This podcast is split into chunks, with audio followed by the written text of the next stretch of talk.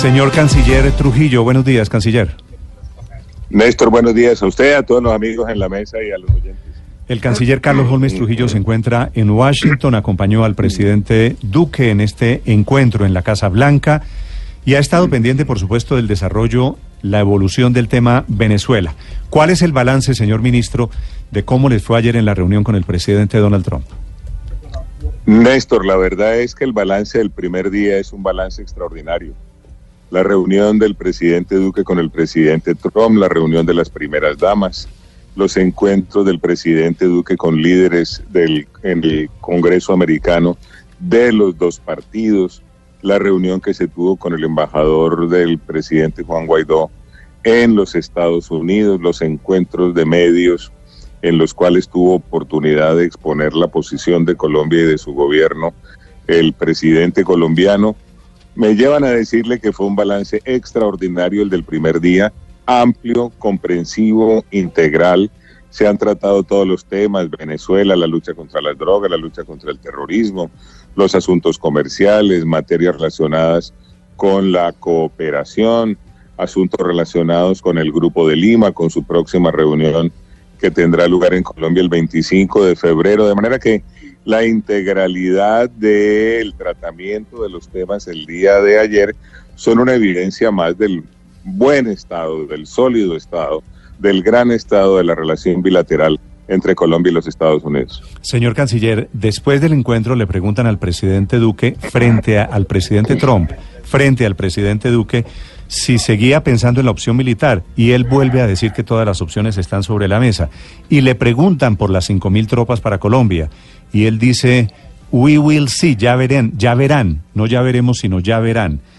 ¿Ese tema lo hablaron? ¿Está sobre la mesa para Colombia la opción militar en Venezuela? La posición de Colombia es suficientemente conocida, es perfectamente clara y naturalmente ayer en las distintas reuniones la volvió a plantear el presidente Duque.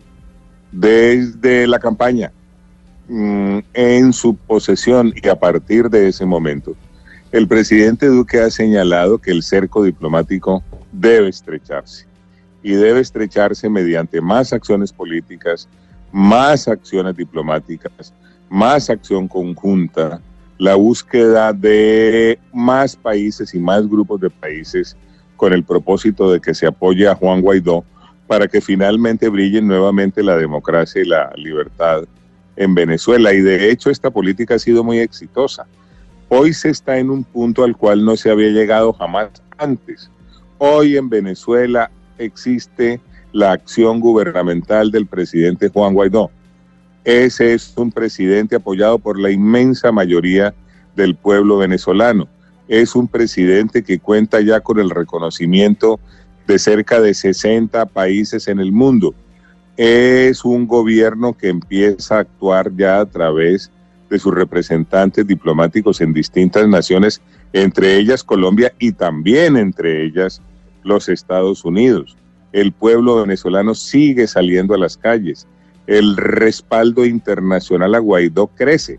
De manera que lo que hay es un momento político que permite señalar que estamos frente a un proceso irreversible que poco a poco continuará dando lugar a hechos concretos que finalmente conducirán a qué? Mm. A la convocatoria de elecciones libres y transparentes, que es lo que se busca para que los venezolanos puedan elegir libremente el gobierno que deseen tener. Sí, canciller, pero si el mensaje, déjeme insistirle en esto, si el mensaje es de diplomacia y lo que quiere Colombia es Guaidó y quiere democracia y quiere una transición pacífica, ¿por qué cuando Trump dice en la Casa Blanca estamos pensando en la opción militar? Eh, el presidente Duque no dice nada, no se queda, se, no, no aclara lo de las cinco mil tropas. Que el presidente Duque lo que hace es fijar la posición del gobierno que preside y lo ha hecho en todos los escenarios, en todos los escenarios sin eh, limitación alguna. Cuando interviene en escenarios académicos, cuando lo hace en el Congreso, cuando Colombia actúa dentro del Grupo de Lima, grupo en el cual Colombia está tomando conjuntamente con las naciones que lo integran las decisiones correspondientes, de manera que en todos los escenarios y de manera permanente el presidente Duque señala su política, política que definió durante la campaña como candidato, política que reiteró cuando se posesionó y política que es la que se está ejecutando a partir del momento en el que inició su periodo presidencial digamos que todo eso, señor canciller, está clarísimo porque además, pues ese cerco diplomático que ha logrado y el liderazgo que ha logrado el presidente Duque en torno a la crisis de Venezuela es inédito. Pero el tema de las cinco mil tropas o tres mil o dos mil o las que sean está en el ambiente, está para la prensa colombiana, pero también para la prensa estadounidense. De hecho, hoy está registrado en los principales medios de este país. Y la pregunta, pues, es muy elemental. Se habla de la posibilidad de tropas de Estados Unidos en Colombia. ¿Colombia aceptaría eventualmente si la Casa Blanca se lo propusiera? Colombia ha dicho, lo ha reiterado, lo repite en todos los escenarios, que la acción que adelanta es una acción política y diplomática. No olviden ustedes que Colombia actúa dentro del marco del Grupo de Lima, toma decisiones conjuntamente con las naciones del Grupo de Lima y recuerden también que a partir de la última reunión del Grupo de Lima, Venezuela hace parte del Grupo de Lima y ese grupo ha señalado que continuará avanzando en acciones políticas y diplomáticas para crear condiciones que permitan que Venezuela viva otra vez en democracia y libertad. Esa es la posición de Colombia. Sí. Señor canciller, anoche muy tarde la Cancillería cubana emitió un comunicado donde, con fechas y datos precisos, dice que Estados Unidos prepara una intervención militar en Venezuela desde Puerto Rico y habla también de República Dominicana y dice que esa intervención militar vendría disfrazada de todo el plan de ayudas humanitarias para los venezolanos, que lo que pretenden es eh, crear un corredor armado para permitir el ingreso de esas ayudas que entre otras se están acopiando en Cúcuta. ¿Qué opinión le merece lo que hoy denuncia el gobierno cubano? No conozco ese pronunciamiento al que usted hace referencia, de manera que lo que le voy a señalar no es respuesta a esa posición que desconozco en detalle. Eh, le ruego entonces comprender que lo que voy a decir tiene que ver con la posición. Lo que dice relación con la ayuda humanitaria puede resumirse de la siguiente manera. En primer lugar, ayuda humanitaria le está brindando Colombia a los venezolanos migrantes desde hace muchos meses. Cuando recibimos un flujo de migrantes tan nutrido como el que se está recibiendo y ese flujo de migrantes es sujeto de las atenciones en los distintos sectores en Colombia, eso lo que significa es que se está otorgando ayuda humanitaria. En segundo lugar, Colombia es consciente de que la ayuda humanitaria debe aumentar porque las necesidades de muchos hermanos venezolanos de igual manera aumentan. En tercer lugar, Colombia ve con muy buenos ojos el otorgamiento de ayuda humanitaria por parte de los Estados Unidos y de otras naciones que se han unido a esta causa humanitaria en favor de los hermanos venezolanos que los necesitan. En cuarto lugar, las acciones son perfectamente claras. Los Estados Unidos otorgan ayuda humanitaria Colombia ha venido ayudando con, a través de una acción coordinada. La organización centro de acopio en Cúcuta y en lo que tiene que ver con el ingreso de la ayuda humanitaria a Venezuela, ya lo anunció el presidente Guaidó.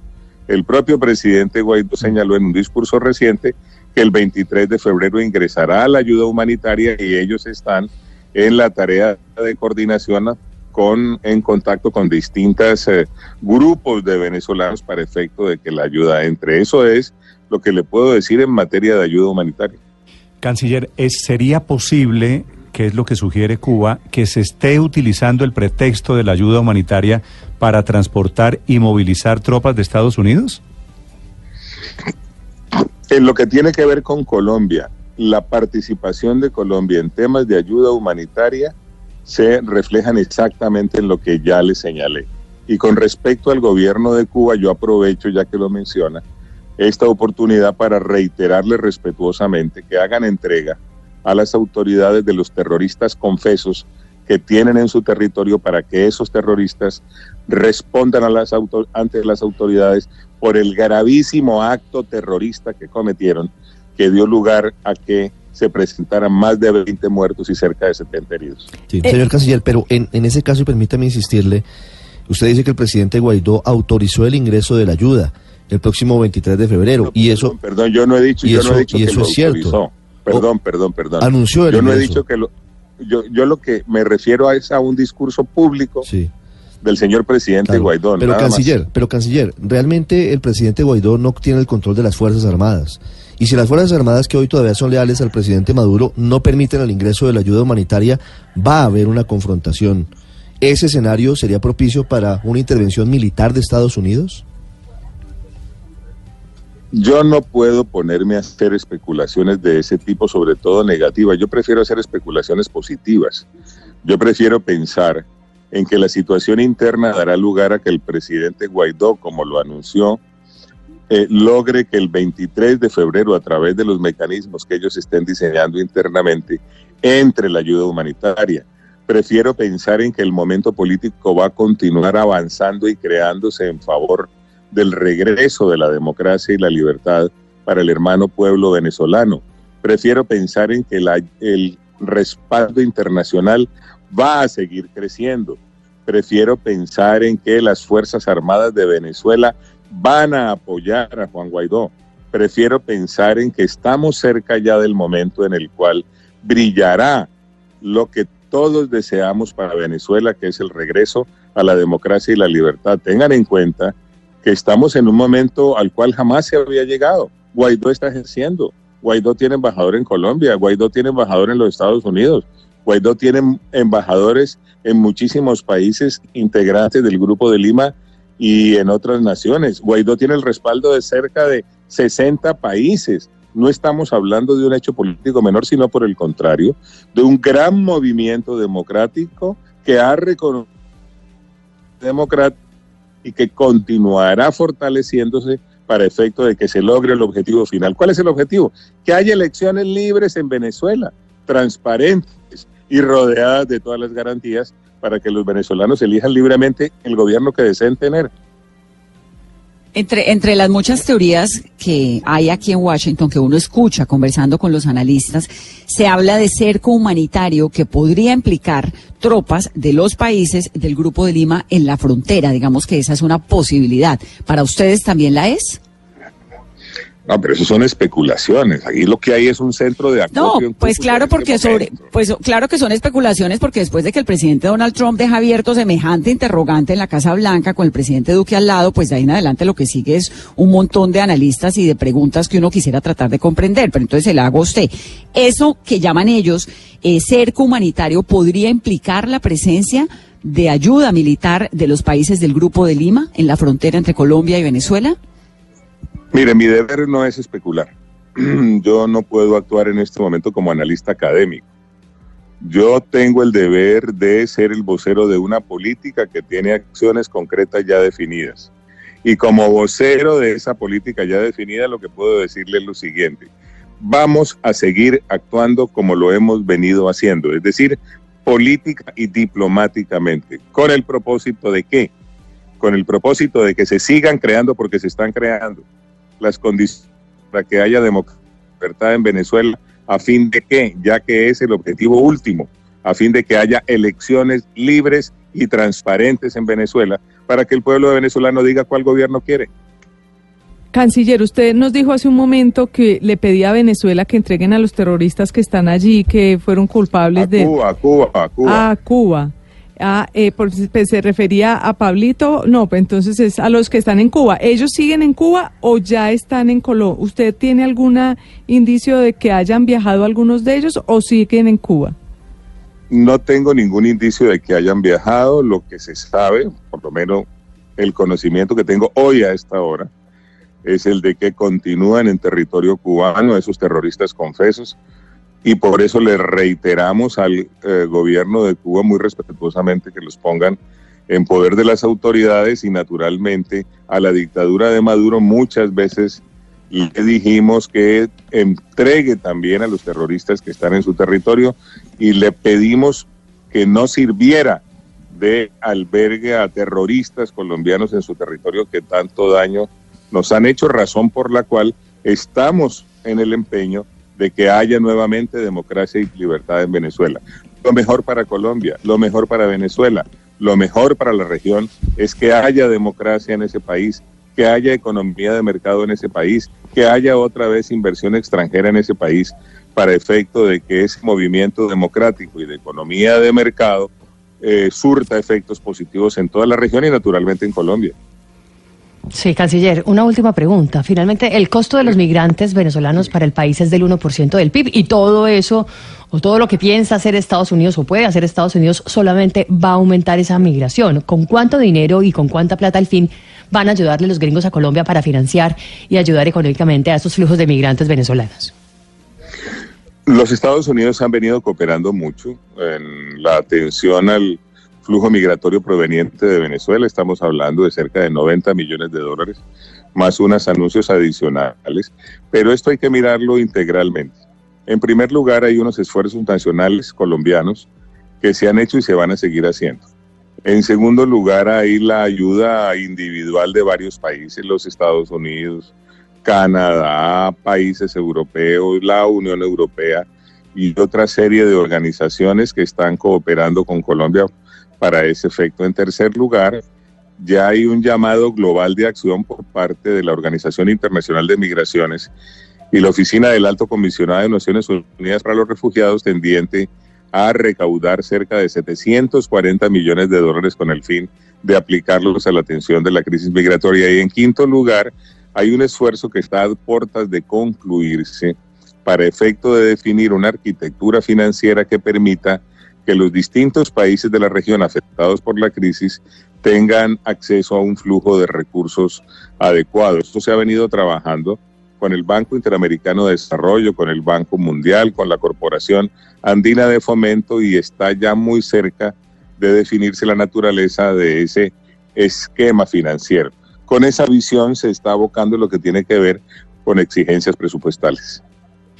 Siete de la mañana, cuatro minutos. Es el ministro de Relaciones Exteriores de Colombia, Carlos Holmes Trujillo. Señor canciller, gracias por atendernos esta mañana. Le deseo feliz, eh, feliz día jueves allí. Néstor, un abrazo a ustedes. Muchas gracias por la oportunidad.